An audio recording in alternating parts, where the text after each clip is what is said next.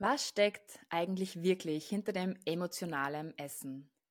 In dieser Folge erfährst du mehr über die wissenschaftlichen Hintergründe und warum emotionales Essen evolutionär gesehen eine Überlebensstrategie ist.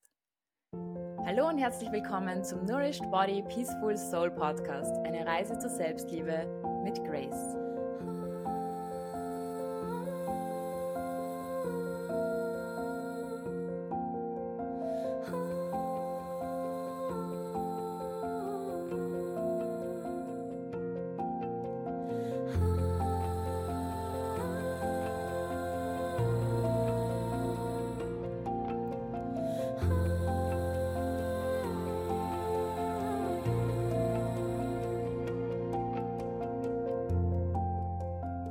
Emotionales Essen. Das ist wohl mittlerweile ein Begriff, den die meisten von uns schon mal auf irgendeine Art und Weise gehört haben. Und viele von uns verbinden damit etwas sehr Negatives, etwas sehr Schweres, etwas, das man vor anderen versteckt, über das man nicht gern spricht. Sehr häufig ist das Thema auch mit ganz viel Scham und Schuld verbunden und das kenne ich sehr gut aus auch meiner Vergangenheit. Es hat sich angefühlt wie ein ständiger Kampf mit etwas, das ich vor anderen verstecken sollte. Ich habe die letzte Folge die Vicky auf Besuch und die Vicky hat von ihrer Geschichte erzählt, vom emotionalen Essen. Wenn du die gesamte Geschichte von ihr hören möchtest, geh gerne eine Folge zurück und hör sie dir an. Denn ich werde heute ein bisschen näher auf diese Themen eingehen. Bevor ich aber starte, möchte ich einfach in den Raum werfen und dich fragen, wann essen wir? Wann isst du? Also ganz klar, wir essen, wenn wir körperlich Hunger haben. Wenn der Magen knurrt, der Blutzuckerspiegel sinkt und wir wirklich merken, wow, ich brauche Energie. Wir essen aber auch manchmal aus Neugier. Wenn wir zum Beispiel bei einem riesen Buffet stehen und einfach alles mal ein bisschen probieren wollen. Oder wir sind in einem Urlaubsland, vielleicht irgendwo in Asien, Südamerika oder irgendwo unterwegs und wollen einfach das Essen dieser Kultur probieren. Obwohl wir vielleicht dann gar nicht gerade richtig groß Hunger haben, essen wir trotzdem und probieren es. Wir essen oftmals zum Vergnügen, wenn wir unterwegs sind sei das dann die Popcorn im Kino oder auf irgendeinem Jahrmarkt. Dann essen wir sehr oft an Familienfeiern oder zum Brunch mit den, mit den Freunden. Auch mal gern über den Hunger. Wir essen auch mal an einem romantischen Date. Vielleicht bringt da jemand Schokolade mit oder Erdbeeren oder Sahne. Und wir essen auch oftmals, wenn wir gestresst sind. Das ist ein zweischneidiges Schwert, weil einige essen dann weniger, wenn sie gestresst sind, einige essen dann mehr. Oder wir essen, wenn wir traurig sind, uns allein fühlen. Und das ist auch etwas, was wir in sehr vielen Filmen wirklich gelernt bekommen. Okay, wenn man Liebeskummer hat, dann sitzt man sich am besten mit einem riesen Eistüte vor den Fernseher.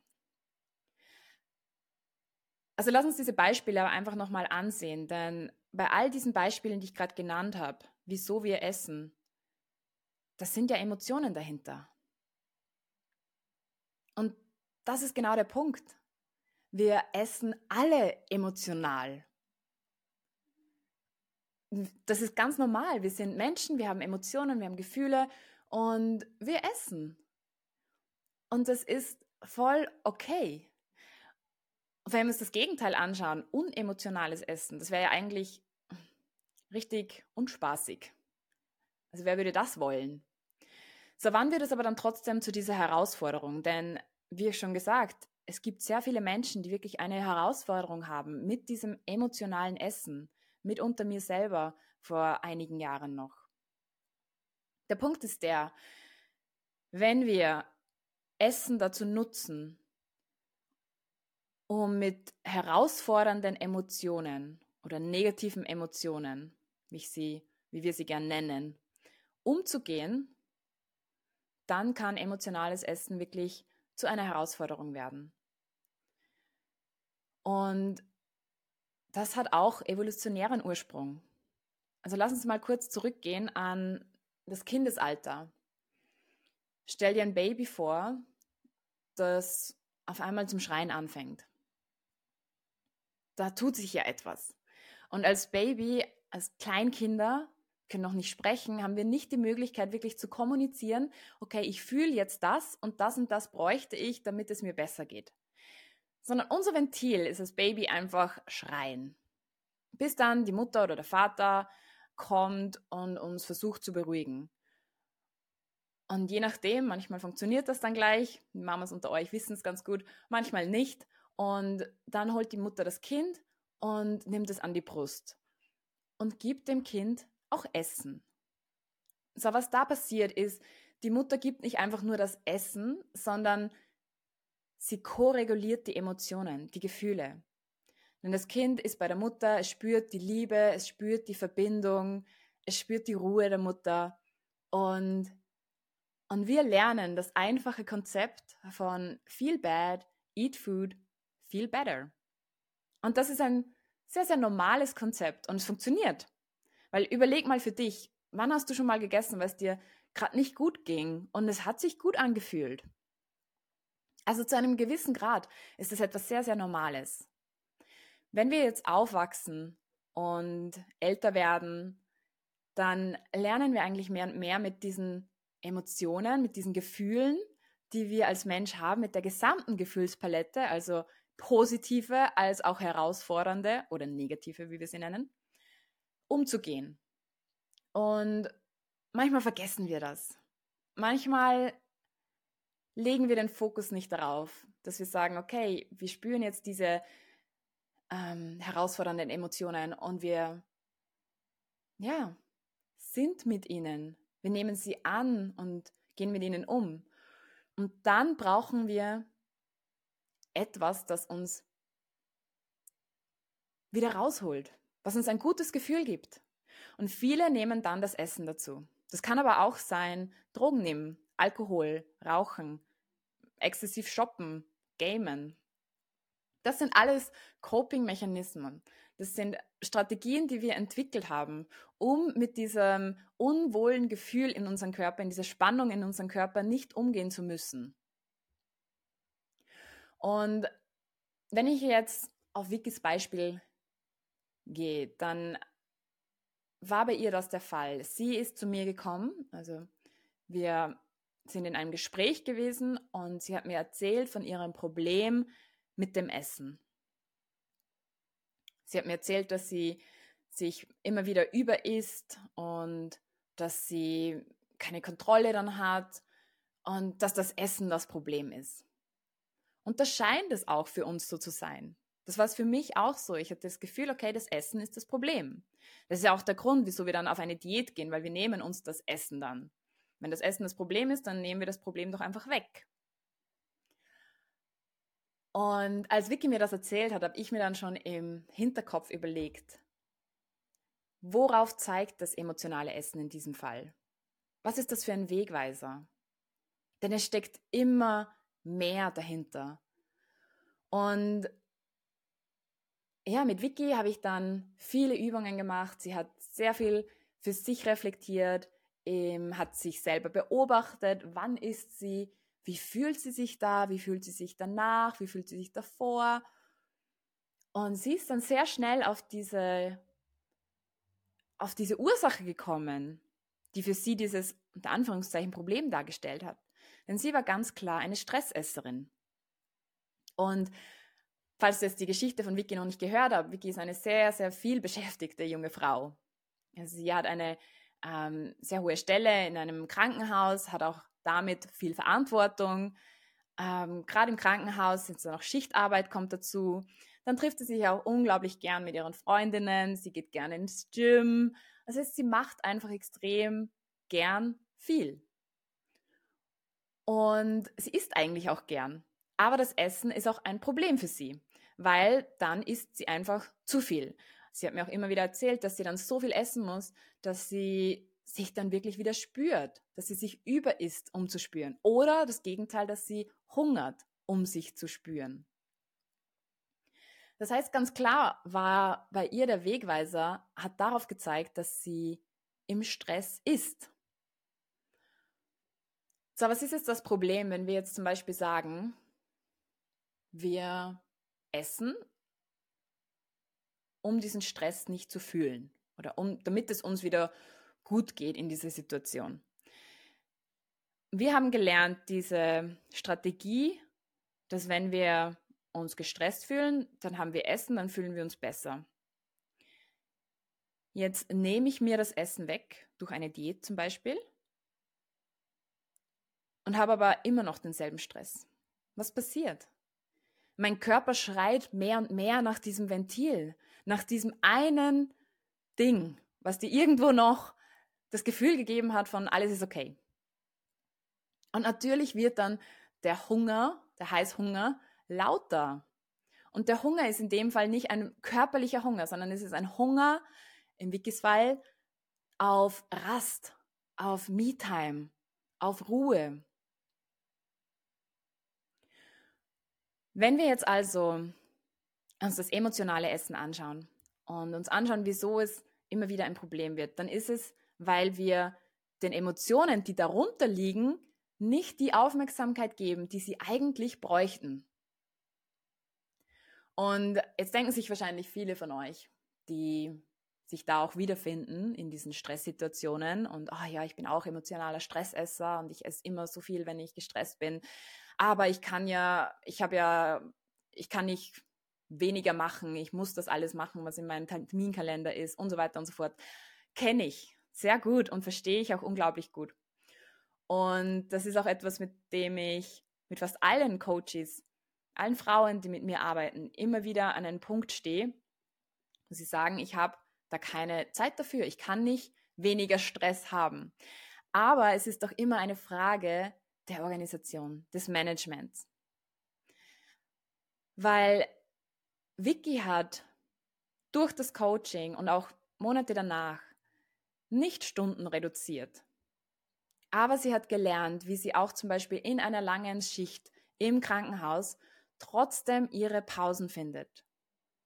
Sie hat gelernt, für sich einzustehen, wenn es zu stressig war, sich Ruhe zu nehmen. Sie hat gelernt, wie sie wirklich eine Pause effektiv nutzt als Pause, so dass sie auch wirklich aus diesem Stress-Mode, aus diesem Fight-of-Light-Mode, den sie im Körper hat, wieder in eine entspannte Situation zurückkommt, in der sie sich nähren kann. Denn wenn wir es nochmal überlegen, diese, ja, ich nenne es jetzt mal wirklich Fressattacken, die wir dann haben, wenn wir in diesen emotionalen Stressessen drinnen sind,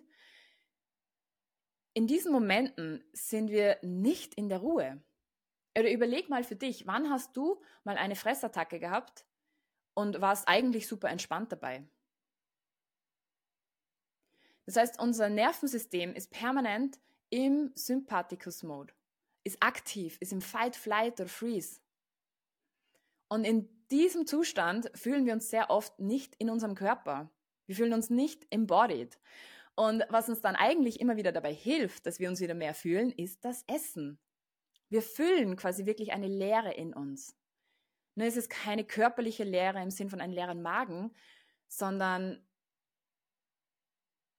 eine seelische Leere, wenn man so will. Und darum geht es vor allem, dass wir wieder diesen Zugang finden, dass uns das Essen in der Ruhe wieder nähren kann und dass wir es nicht nutzen als Tool, um negative Emotionen nicht fühlen zu müssen. Denn, und ich möchte jetzt nochmal sagen, die gehören zur Gefühlspalette durch die Bahn, die gehören dazu. Wenn wir sie nicht fühlen sollen, könnten, dann würden wir sie doch nicht fühlen können. Ich hoffe, das macht Sinn so. so, was kommt jetzt aber immer noch dazu, ist, dass wenn wir diesem Stressessen, diesem emotionalen Essen nachgehen, dass das ja immer nur für diesen kurzen Moment funktioniert. Und danach kommen die Schamgefühle, die Schuldgefühle, das schlechte Gewissen.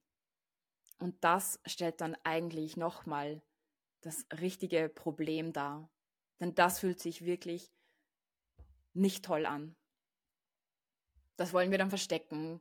Dann fangen wir an, uns selber Dinge zu nennen. Der innere Kritiker wird lauter und schimpft uns noch mehr und versucht uns noch mehr dorthin zu bringen, dass wir wieder sagen, okay, ab morgen starte ich die neue Diät.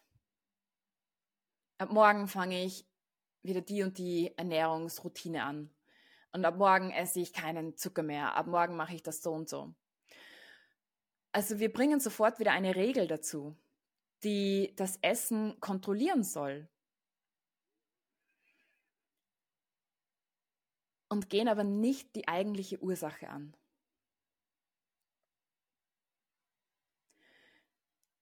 Um nochmal zurück zur Wiki zu kommen. Denn die Vicky hat, wie ich erzählt habe, hat dann nicht an ihren Stunden reduziert, sondern sie hat gelernt, für sich einzustehen. Ein sehr ausschlaggebender Punkt für sie war, dass sie gelernt hat, Nein zu sagen und auf sich zu schauen. Dass sie gelernt hat, zu sagen, ich möchte mich jetzt nicht mit dir treffen oder ich kann nicht zu dieser Party kommen. Ich möchte für mich da sein.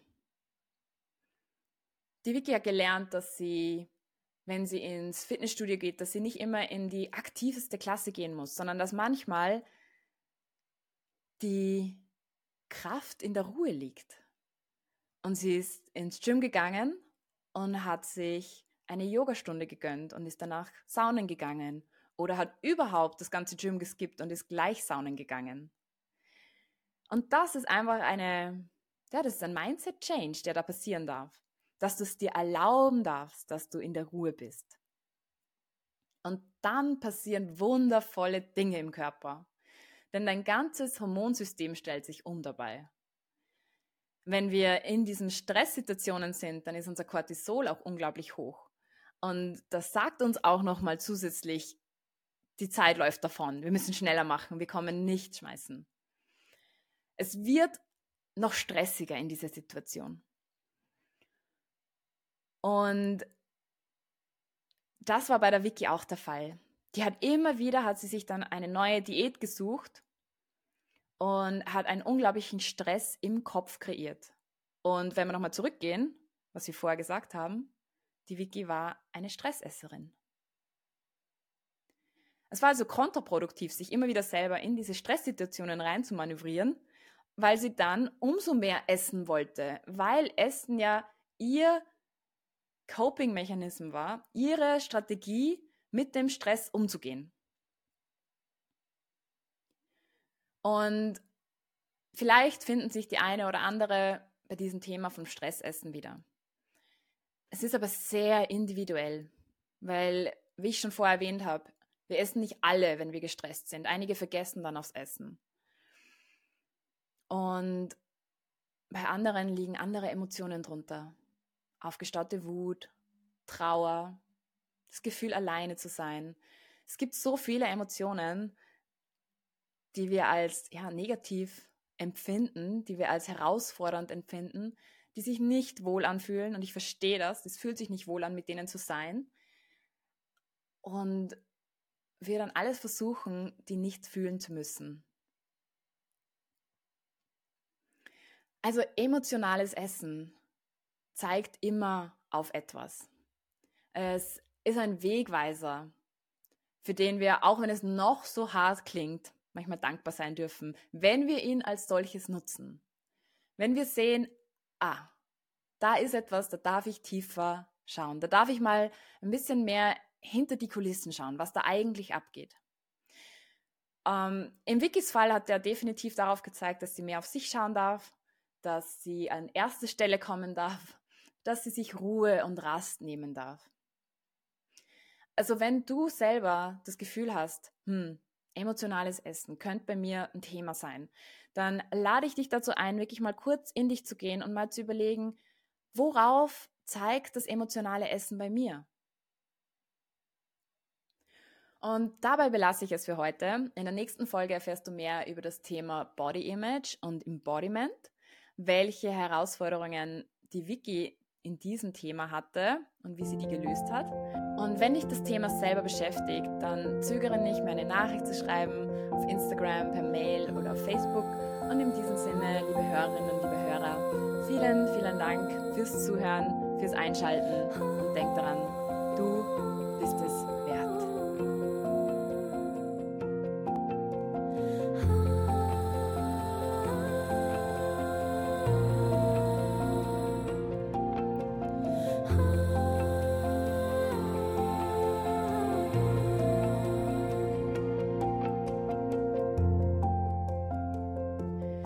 Verpasse keine der nächsten Episoden und klicke auf Subscription.